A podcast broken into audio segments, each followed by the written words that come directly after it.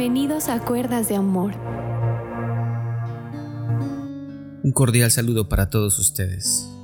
Quiero saludar a todos nuestros oyentes, que Dios los bendiga y sigamos adelante con el amor de Dios en nuestras vidas. Quiero saludar también especialmente a nuestros oyentes en Estados Unidos, ya que son 31 estados donde nos están escuchando y es el segundo país con mayor número de oyentes en Cuerdas de Amor. Que Dios los bendiga.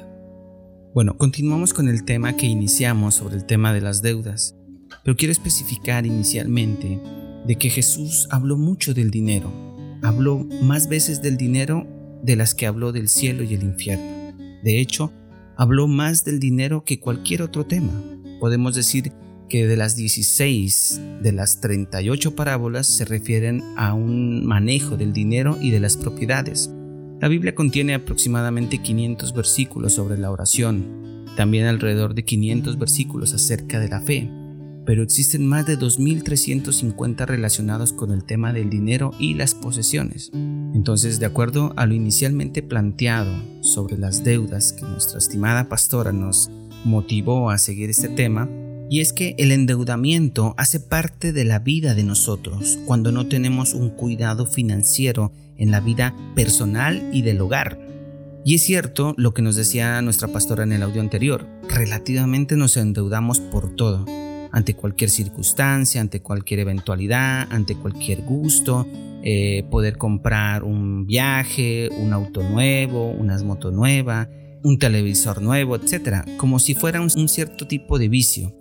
Y existen personas que el hacerse el endeudamiento es ya un hábito siempre andan en un círculo vicioso que les permite siempre disminuir sus ingresos. Pero para programar este audio y dar un brochazo al tema de las deudas, porque es un tema bastante extenso, tomemos tres puntos importantes. ¿Listo? El primero, cuando hablo de que todos debemos ser prósperos, la prosperidad no solo se enfoca en el dinero, sino en el vivir bendecido en todas las áreas, en el área personal, en el área matrimonial, en el área de padres, en el área de la sociedad, en el área de nuestra iglesia, pero el dinero hace parte de esa prosperidad. Hay muchos que le ponen problema el hablar del dinero en las iglesias, pero resulta que todo nuestro entorno se mueve con dinero.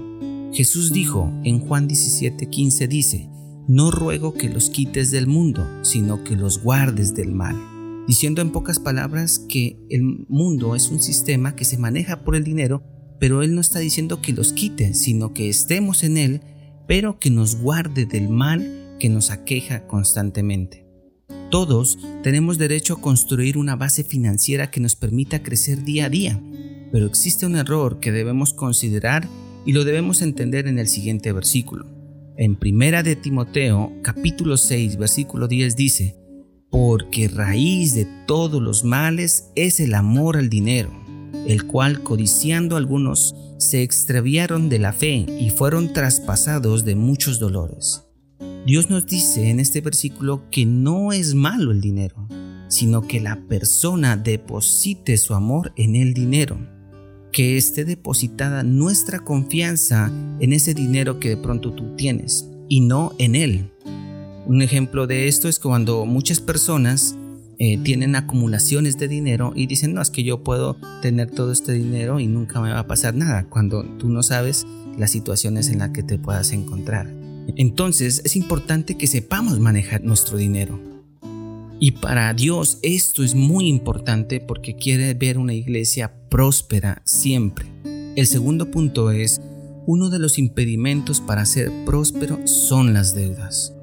Nuestra pastora nos explicaba que existen tres formas, por necesidad cuando no tenemos flujo de dinero y se requiere para ciertos compromisos necesarios como las remesas, recibos de energía, luz y demás, para tener lujos, cuando mi deseo de vivir una vida de altas expectativas sin tener un flujo de dinero constante, o porque es un vicio.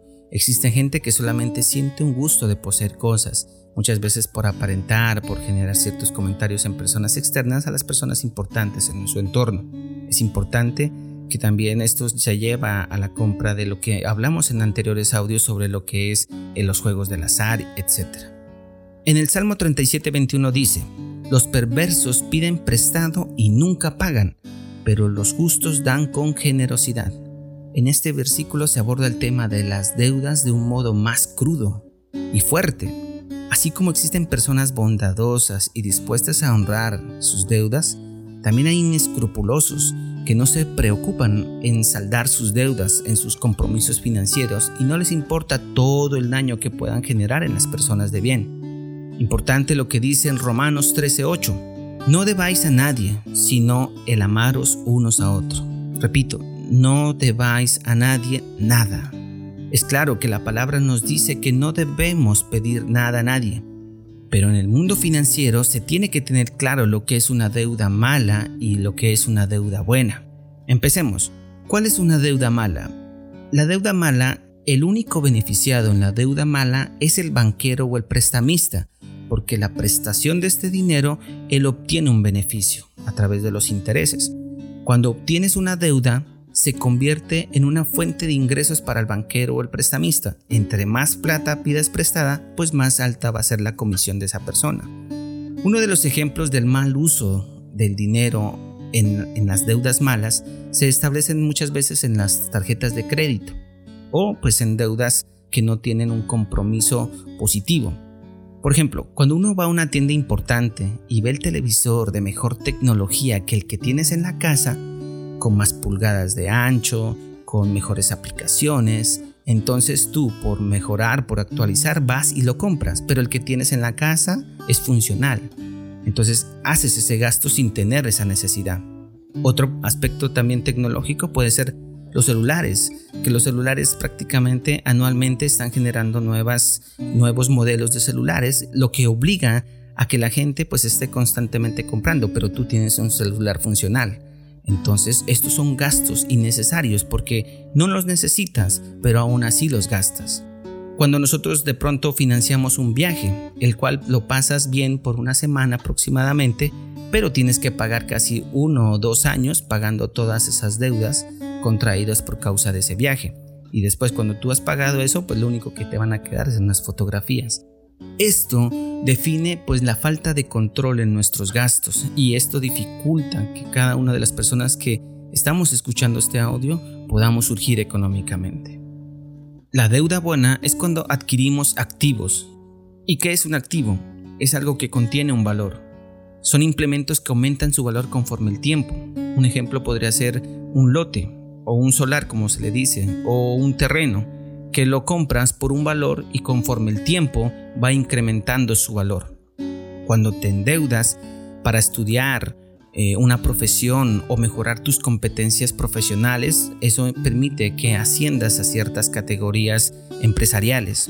O también cuando compras una propiedad para sacar beneficios de la misma. Entonces tú la colocas en arriendo, dependiendo de diferentes eh, sectores, tú pagas deuda y también vas quedándote con un beneficio. Un ejemplo para mí y mi familia fue el haber comprado el jardín infantil.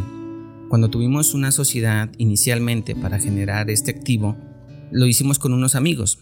En cierta parte del proceso, la sociedad quiso dividirse. Entonces, la ofrecieron la parte que eh, pertenecía a ellos. Para que el jardín fuese de nuestra totalidad, de mi esposa y mía, tuvimos que valorizar el jardín y comprar el valor de aproximadamente 30 millones, que en dólares serían como 9 mil dólares. Entonces, nos tocaba dar 15 mm, millones, o sea, la mitad, porque era una sociedad de dos personas. En ese momento, el banco me llamó a mí por dos tarjetas de crédito. Precisamente en ese tiempo me las estaban ofreciendo. Más un ahorro que yo tenía de 5 millones, pudimos comprar dicha parte. Colocamos las dos tarjetas, Hicimos los avances de los 5 y 5 millones, más los 5 que yo tenía, pudimos comprar entonces el jardín.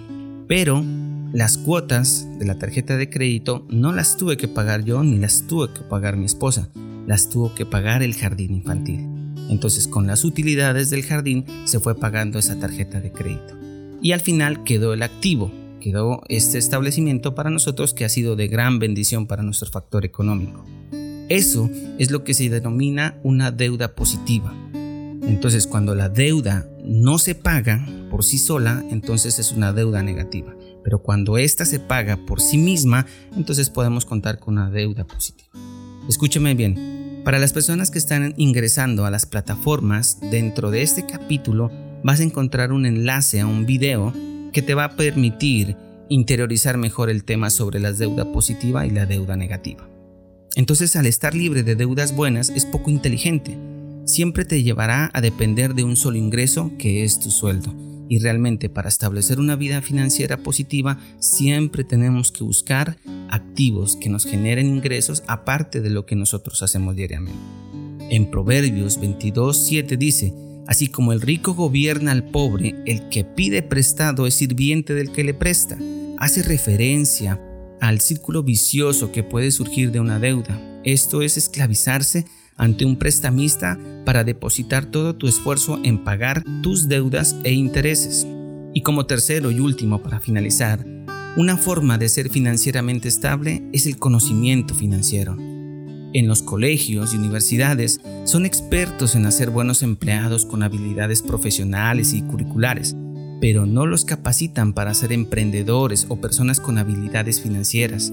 En el hogar está el toque secreto de una persona, porque la enseñanza en el hogar es fundamental y los padres tienen el deber y la obligación de aprender el aspecto financiero positivo en su hogar y de enseñárselos a sus generaciones. Una fuente importante para adquirir ese conocimiento son los libros y actualmente en YouTube y en ciertas plataformas existen videos que te permiten interiorizar muy bien el tema, podcasts que te permiten contener un grado de conocimiento, pero nada superan los libros.